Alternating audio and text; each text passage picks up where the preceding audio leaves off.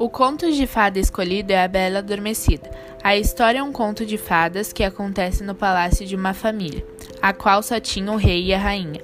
O sonho deles era ter uma filha. Em um certo dia, eles estavam passeando à margem de um rio quando a rainha ouviu uma voz vindo de um peixe e ouviu dizer: Teu desejo será realizado. Então eles tiveram uma filhinha. Ela era tão bonitinha que eles queriam celebrar. Então o rei convidou as doze fadas, mas ele esqueceu de uma. No meio da festa, essa fada que não foi convidada compareceu na festa. É, pessoal, ela compareceu na festa. E como vingança, declarou que quando a menina completasse 15 anos, ela ia adormecer por 100 anos.